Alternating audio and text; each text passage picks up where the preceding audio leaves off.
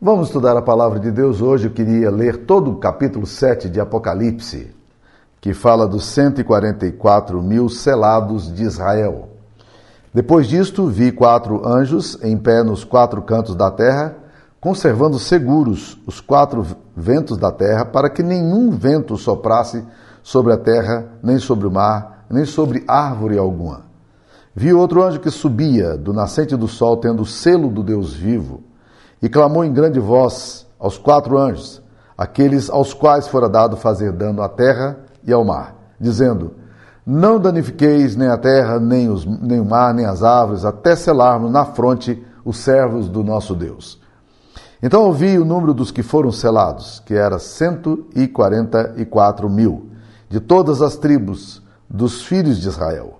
Da tribo de Judá foram selados doze mil, da tribo de Ruben, doze mil, da tribo de Gade, 12 mil, da tribo de Assé, 12 mil, da tribo de Naphtali, 12 mil, da tribo de Manassés, 12 mil, da tribo de Simeão, 12 mil, da tribo de Levi, 12 mil, da tribo de Sacar, 12 mil, da tribo de Zebulon, 12 mil, da tribo de Benjamim, 12 mil, da tribo de, da tribo de José, 12 mil, foram selados 12 mil. Depois dessas coisas vi, e eis grande multidão que ninguém podia numerar, de todas as nações, tribos, povos e línguas, em pé diante do trono e do, diante do cordeiro, vestidos de vestiduras brancas com palmas nas mãos. E clamavam em grande voz, dizendo: Ao nosso Deus, que se assenta no trono, e ao cordeiro, pertence a salvação. Todos os anjos estavam de pé rodeando o trono, os anciãos e os quatro seres viventes, e ante o trono se prostraram sobre o seu rosto e, e adoraram a Deus, dizendo: Amém. O louvor e a glória e a sabedoria, as ações de graças e a honra e o poder e a força sejam ao nosso Deus pelos séculos dos séculos. Amém. Um dos anciãos tomou a palavra dizendo: Estes que se vestem de vestiduras brancas, quem são e de onde vieram? Respondi-lhe: Meu senhor, tu sabes. Ele então me disse: São esses os que vêm da grande tribulação, lavaram suas vestiduras e as alvejaram no sangue do cordeiro. Razão porque se acham diante do trono de Deus e o servem de dia e de noite no seu santuário. E aquele que se assenta no trono estenderá sobre eles o seu tabernáculo. Jamais terão fome, nunca mais terão sede, não cairá sobre eles o sol nem ardor algum. Pois o cordeiro que se encontra no meio do trono os apacentará e os guiará para as fontes da água da vida, e Deus lhes enxugará dos olhos toda lágrima. Esta é a palavra de Deus.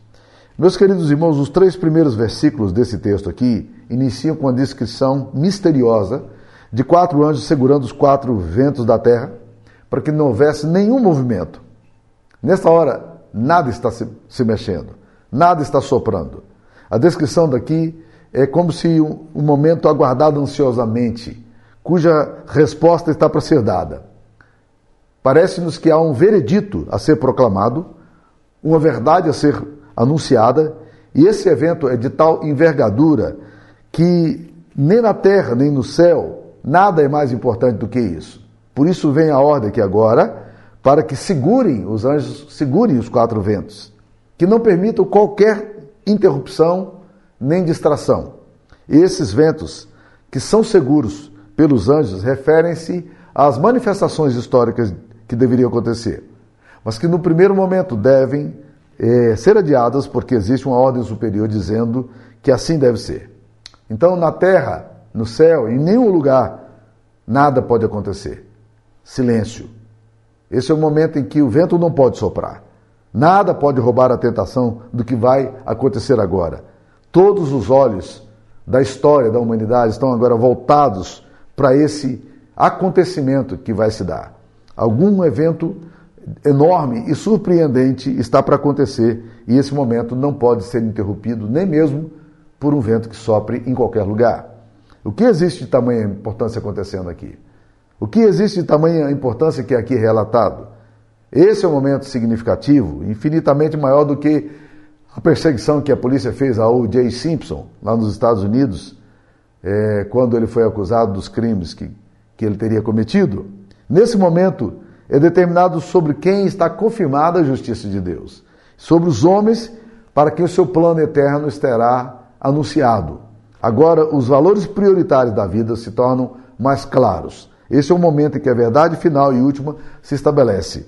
E é à vista, sem disfarce, sem movimento, sem ventos, hora em que as frontes dos servos serão marcados. O que é isso que nós vemos aqui. Depois disso, vi quatro anjos em pé nos quatro cantos da terra, conservando seguros os quatro ventos da terra, para que nenhum vento soprasse sobre a terra, nem sobre o mar, nem sobre árvore alguma. Nada, nada pode acontecer. Silêncio. Pausa. É hora de algo maravilhoso acontecer. O que é está para acontecer aqui que é tão maravilhoso? Esse texto vai nos escrever o seguinte: que a ordem é dada aqui agora para que esses quatro anjos, que são anjos que na verdade estavam é, prontos para o julgamento, para que eles agora não danifiquem nem a terra, nem o mar, nem as árvores, porque Deus iria selar na fronte os servos, os seus servos. É bom pensar nessa questão do selo no livro de Apocalipse. No livro de Apocalipse nós temos o selo da besta, e no livro de Apocalipse nós temos o selo de Deus. As duas coisas são importantes. O selo da besta, ele, ele é uma marca na fronte e uma marca na mão. E nós vamos comentar isso mais à frente, mas é bom adiantar o, o conteúdo dizendo que isso nada mais representa de que a, as pessoas que são seladas pela besta, elas colocam a mente dela, a fronte dela, a cabeça dela, o intelecto delas a serviço das trevas. O que elas pensam, a cosmovisão que elas têm, o que elas dizem, na verdade, é uma forma de, de proclamar a glória da besta que não vai prevalecer. Então, na verdade, as pessoas ficam muito preocupadas com o chip universal que vai acontecer um dia, que vai ser colocado na cabeça. E a minha atenção aqui se volta muito mais pelo seguinte: a quem pertence a sua mente? A sua mente já foi trazida submissa a Cristo? Deus realmente já trouxe cativo todo o seu pensamento à obediência. Isso é discipulado. Isso é de gente que aprende com o mestre e que coloca a mente a serviço de Cristo. Mas há também aquelas mentes que são seladas pela fronte, pela ação da besta. E elas vão fazer tudo o que a besta deseja que elas façam. Elas são inclinadas, elas são induzidas, elas são é, é, levadas na direção para proclamar e para realizar aquilo que a besta deseja que ela realiza. A marca da fronte, então, significa marca na, na mente, impressa o pensamento, é, o pensamento anti-Deus, anticristo. Mas também nós temos aqui agora a marca da a marca de Deus. E essa marca de Deus está sendo também colocada na fronte dos servos do nosso Deus. Então nós temos também uma marca. Nós temos um selo, um carimbo. O apóstolo Paulo fala de que depois que nós recebemos a palavra da verdade, tendo nele crido, nós somos selados com o Espírito Santo da promessa, o qual é o penhor da sua herança até o resgate da sua propriedade em louvor da sua glória. Então, na verdade, nós somos carimbados por Deus. Nós temos um imprimatur divino. Nós temos uma marca nossa na nossa mente. E isso é maravilhoso pensar. Satanás não pode tocar na nossa vida porque nós estamos marcados por Deus. Há algum tempo atrás eu ouvi um pastor e eu tenho muito, algumas dificuldades às vezes de citar determinados testemunhos porque a gente fica com medo de que os testemunhos sejam é, fruto de uma imaginação, mas assim, me, me impressionou muito. Um homem que era assessor de um grande líder da Bahia, ele falou num congresso da DONEP de que quando ele estava se preparando para se tornar pai de santo, ele foi levado ao cemitério para passar por um ritual no qual eles tinham que comer a carne das pessoas que já tinham morrido. Fazia parte do ritual deles de consagração aos demônios, dos, aos espíritos. Era uma exigência das entidades. Mas um dia eles chegaram para participar desse ritual no cemitério, com a conivência do coveiro que recebia dinheiro para isso. E quando eles chegaram ali, eles foram mexendo num túmulo e o guia espiritual deles disse o seguinte: não mexam nesse túmulo, porque esse porque esse corpo que está aí é do inimigo, referindo-se ao fato de que aquela pessoa era cristã e que eles não podiam tocar no corpo de um cristão. Bem, se a experiência foi verdadeira ou não, não sei.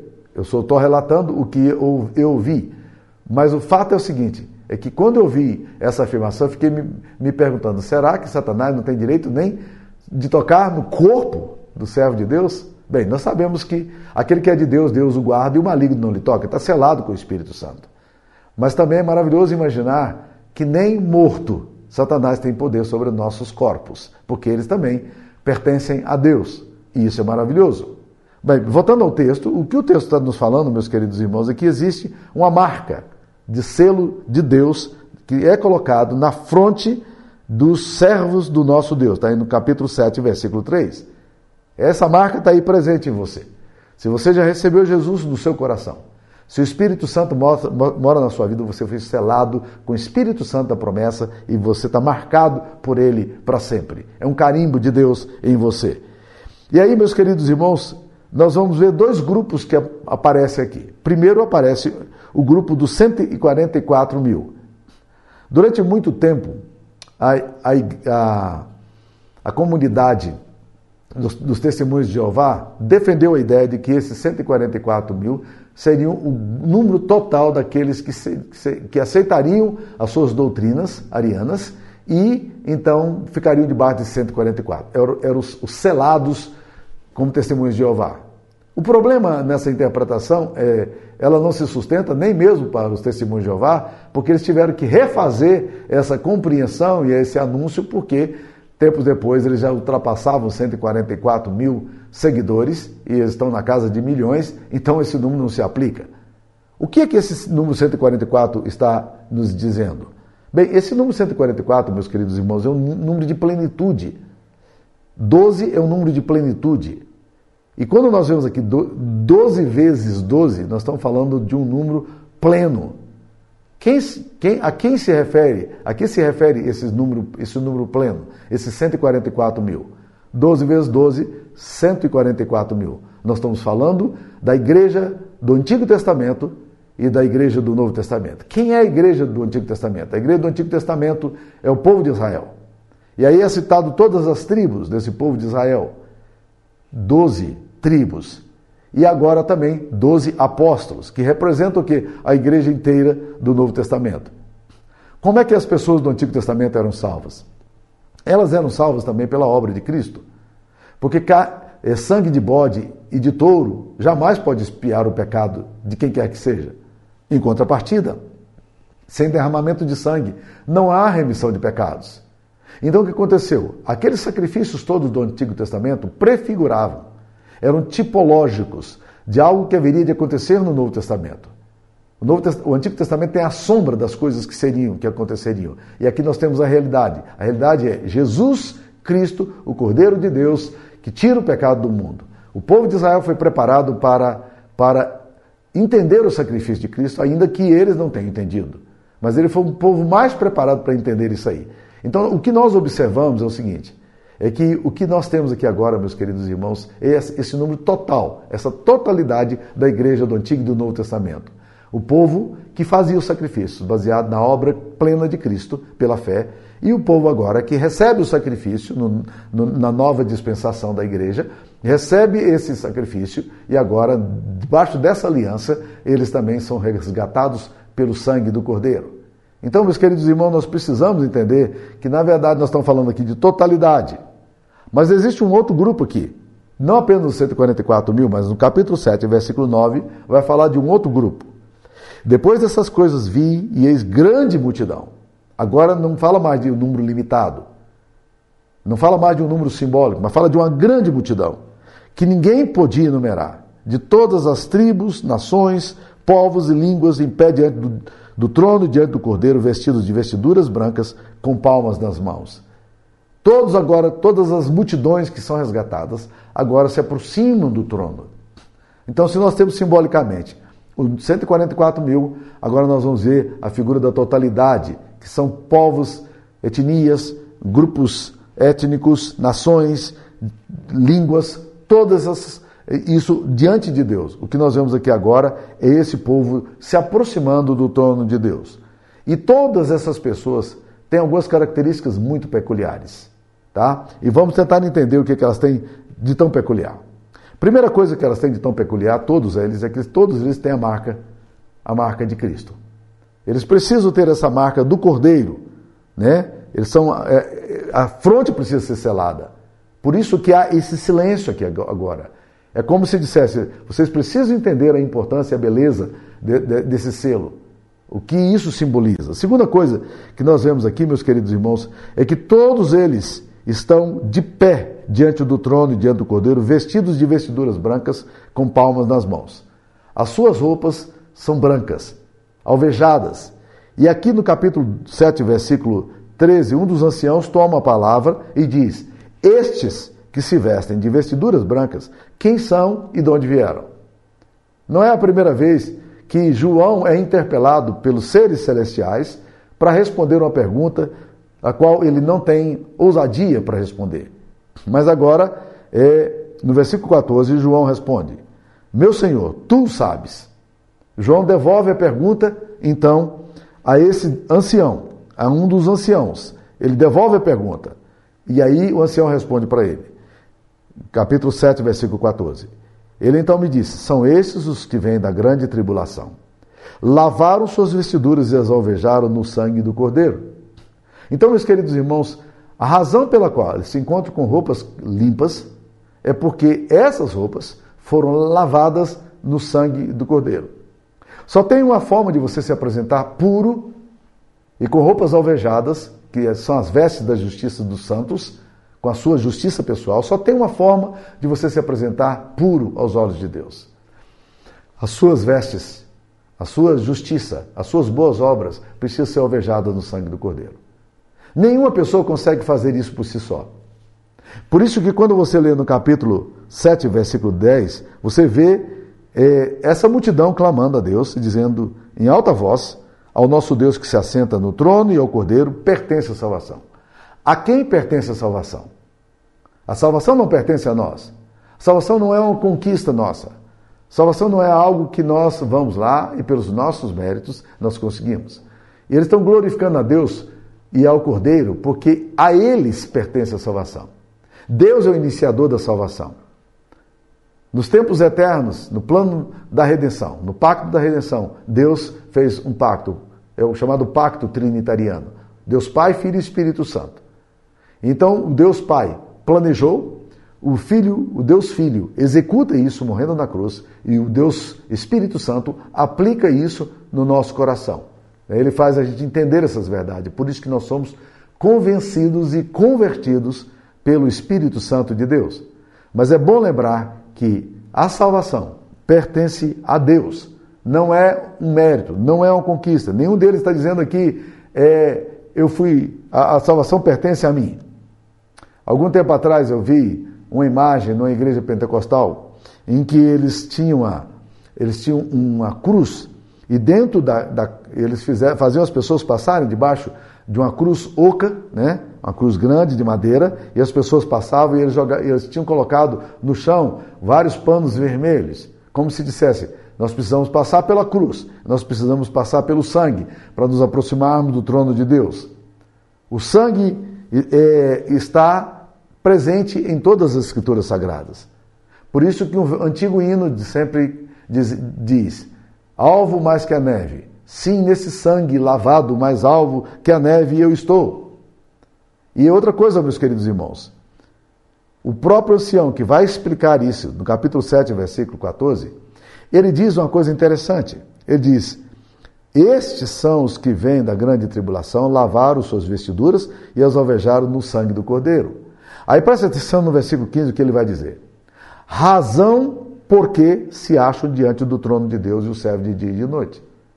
É por essa razão, por ter se, terem sido lavados pelo, pelo sangue do Cordeiro e por terem alvejado as suas vestiduras no sangue do Cordeiro, esta a razão, é isso que lhes dá a capacidade de estarem na presença de Deus.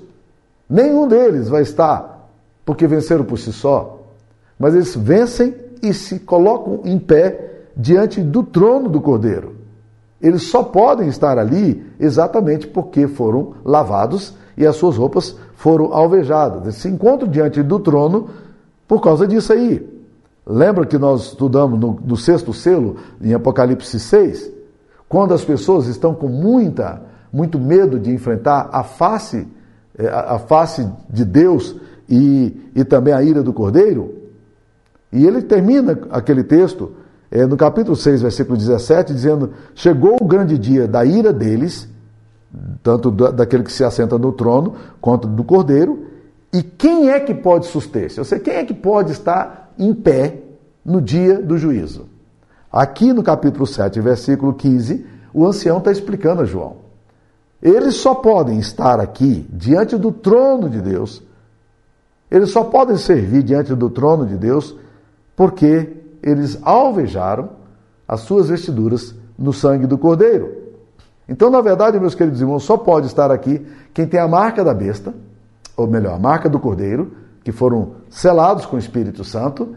Só pode estar aqui aqueles que experimentaram a salvação, que pertencem a Deus, pertencem a Deus e ao Cordeiro, e só pode estar diante do, de Deus e suster-se diante de Deus e ficar em pé diante de Deus, porque na verdade eles eles foram tiveram suas vestiduras alvejadas no sangue do Cordeiro. Ah, eles estão exatamente por causa disso aí. Essa é a razão pela qual eles se encontram presentes ali na, diante de Deus. E eles estão servindo de dia e de noite. E o trono de Deus estenderá sobre eles o seu tabernáculo. É como se a visitação de Deus estivesse presente. Agora, meus queridos irmãos, algumas promessas acontecem aqui no versículo 16 e 17. As suas promessas que são dadas a esses que vencem por causa do sangue do Cordeiro. Vamos lá. A primeira coisa que, que nós vemos aqui é que eles jamais terá, terão fome. Jamais terão sede. Olha aí, no versículo 16. Nunca mais terão sede. Não cairá sobre eles o sol, nem ardor algum. Então, o que o texto está dizendo é que esses que se encontram diante do trono não terão privação de qualquer espécie. Para a comunidade cristã daqueles dias que via sendo perseguida, espoliada de seus bens, passando necessidades, é, sendo mortos, martirizados, esta promessa tem um grande significado para eles, porque nem fome, nem sede, nem sol, nada poderia afligi-los. E isso para João, particularmente, deveria ser uma promessa maravilhosa. Ele se encontrava na ilha de Pátimos, por causa da fé e do testemunho. E agora ele ouve exatamente essa promessa. Eu não terei fome mais. Eu não terei sede mais. O sol não vai mais me afligir. Eu não terei mais que passar por tudo isso. Segunda coisa que o texto vai nos dizer, está no versículo 7, a segunda promessa. Pois o cordeiro que se encontra no meio deles os apacentará e os guiará para as fontes da água da vida. Há até uma certa ironia aqui. Por quê? Lembre-se, cordeiro é um filhote da ovelha. As ovelhas, como sabemos, são, elas precisam de pastoreio. As ovelhas precisam de cuidado. Sem o cuidado do pastor, as ovelhas não sobrevivem porque são animais muito frágeis e com pouco senso de orientação. Mas o texto aqui está falando de uma coisa surpreendente. Está falando que o próprio cordeiro que se encontra no meio do trono os apacentará. As coisas se invertem. Se invertem aqui. Normalmente é o pastor quem apacenta as ovelhas. Aqui quem vai apacentar o povo é o cordeiro. E o texto diz mais: e este cordeiro os guiará para a fonte de água da vida. Esse cordeiro também vai cuidar para que eles possam ser apacentados, cuidados e recebam toda proteção que eles precisam, todo o sustento que eles precisam. Mas tem mais uma promessa no versículo 17. Diz aí: E Deus lhes enxugará dos olhos toda lágrima. Deus vai tirar de, diante de, de Deus nós teremos todas as nossas lágrimas é, sendo enxugadas por Ele mesmo. Essa é uma promessa de gozo celestial. As nossas lágrimas terão um fim. Talvez você esteja passando hoje por dias em que de muitas lágrimas, muito sofrimento, muita incerteza, muito medo, muita insegurança. Mas não é maravilhoso lembrar que nossa caminhada de, histórica e de fé vai nos levar para um lugar na presença de Deus, onde o próprio Senhor nos enxugará as lágrimas, Deus vai enxugar de nós toda lágrima. Todo sofrimento, toda dor, todo pesar, toda angústia, tudo isso vai acabar ali na presença de Deus. E essa coisa é maravilhosa. Mas, meus queridos irmãos, diante disso, que nós, como é que nós devemos responder? Você percebe que o livro de Apocalipse, como temos falado, é um livro de louvor. É um livro doxológico. Há muita música no livro de Apocalipse. Há muito cântico no livro de Apocalipse. A gente não sabe qual é a melodia, mas a gente pode trazer as, esses cânticos e construir melodias. E muitos bons artistas brasileiros de, de fora têm pego esses textos do livro de Apocalipse e transformado esses textos de Apocalipse em verdadeiras obras de arte, como Handel fez com Aleluia, né? Quando ele declara que o Cordeiro de Deus venceu e que nós temos que prestar glórias a Deus. Mas há muitos outros cânticos musicados que servem para nós, para nos orientar. O que, que significa isso? Nós precisamos ter um coração de gratidão e louvor a Deus. Nós adoramos a Deus quando nós entendemos o que Deus fez por nós.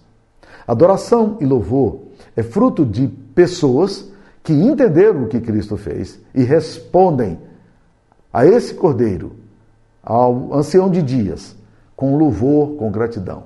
Tudo que você faz como servo de Cristo, serva de Cristo, deve ser para engrandecer o nome de Deus, para glorificar, porque o coração daqueles que foram redimidos, o coração daqueles que entendem o propósito de Deus para suas vidas, estes corações são eternamente gratos. Louvor surge dos lábios daqueles que confessam o nome do Senhor, daqueles que experimentaram a redenção em Cristo e daqueles que estão vendo a graça de Deus sobre sua vida. A sua vida é uma vida de adoração e louvor? Você tem glorificado a Deus de fato por tudo que você tem recebido? E mais ainda, você tem glorificado a Deus pela sua redenção, pela obra que Cristo fez naquela cruz? Que coisa maravilhosa isso! Que coisa estupenda eh, são essas grandes verdades. Tá? Eu gostaria, meus queridos irmãos, de terminar esse texto lendo uma uma belíssima eh, narração que C.S. Lewis faz na série Nárnia, num livro chamado A Última Batalha. Ele está encerrando toda, toda a série e nessa última batalha ele vai falar de um aspecto muito interessante. Vamos lá. Olha o que ele diz. Abre aspas. Cerca de meia hora mais tarde, ou bem poderia ter sido uns 50 anos mais tarde, pois o tempo ali não é como o tempo aqui, Lúcia encontrava-se ao lado de, do fauno Tumnus, o mais antigo dos seus amigos narnianos. Juntos, eles contemplavam por cima do muro do jardim a terra inteira de Nárnia estendida lá embaixo. Naturalmente, filho de Eva, disse o fauno, quanto mais se sobe e quanto mais se penetra, tanto maior tudo vai ficando. O interior é muito maior do que o exterior. Lúcia percebeu que, na verdade, esse não era um jardim coisa nenhuma era isto sim, um verdadeiro mundo, com seus próprios rios, florestas, mares e montanhas. Estes, porém, não lhe eram estranhos. Ela os conhecia todos. Agora estou entendendo, disse ela. Isso aqui é Nárnia. E muito mais real e formoso do que aquela Nárnia lá embaixo. Da mesma forma que aquela parecia bem mais real e bonita do que a Nárnia que se via do lado de fora da, da porta do estábulo. Agora estou entendendo. Não precisam ficar com medo, disse o leão. Vocês ainda não perceberam? Eles sentiram o coração pulsar mais forte e uma leve esperança foi crescendo dentro deles. Aconteceu mesmo um acidente com o trem, explicou o leão. Seu pai, sua mãe e todos vocês estão mortos, como se costuma dizer, nas terras sombrias. Acabaram-se as aulas. Chegaram as férias. Acabou-se o sonho. Rompeu amanhã. E à medida que ele falava, já não lhes parecia mais um leão. E as coisas que começaram a acontecer a partir daquele momento eram tão lindas e grandiosas que eu não consigo descrevê-las. E para nós, este é o fim de todas as histórias. E podemos dizer com absoluta certeza que todos eles viveram felizes para sempre. Para eles, porém, este foi apenas o começo da verdadeira história. Toda a vida deles neste mundo e todas as suas aventuras em Nárnia haviam sido apenas a capa e a primeira página do livro. Agora, finalmente, eles estavam começando o capítulo 1 da grande história que continua eternamente, na qual cada capítulo é muito melhor do que o anterior. É disso que nós estamos falando. Nós estamos falando da experiência do céu. Que Deus abençoe vocês. Fiquem na paz, vamos orar. Ó Deus querido, obrigado pela palavra do Senhor que essa beleza da palavra, que desperta tanto a nossa imaginação e nos dá tanta esperança e segurança e alegria, possa ser renovada em nós. Que nós possamos experimentar, ó Deus, a beleza, a graça, a singeleza de todas as promessas maravilhosas que o Senhor faz, de cuidar de nós, de nos apacentar, de enxugar nossas lágrimas. Ó Deus, obrigado porque um dia o Senhor nos alvejou com o sangue do teu Cordeiro. E isso nos possibilita estar diante de Ti. Obrigado porque um dia o Senhor colocou em nossa fronte ó, a marca do Cordeiro. Nós pertencemos a Jesus. Nós somos selados com o Espírito Santo da promessa. Louvado seja o teu nome. Nós te bendizemos em nome de Cristo. Amém. Deus abençoe você. Até a próxima.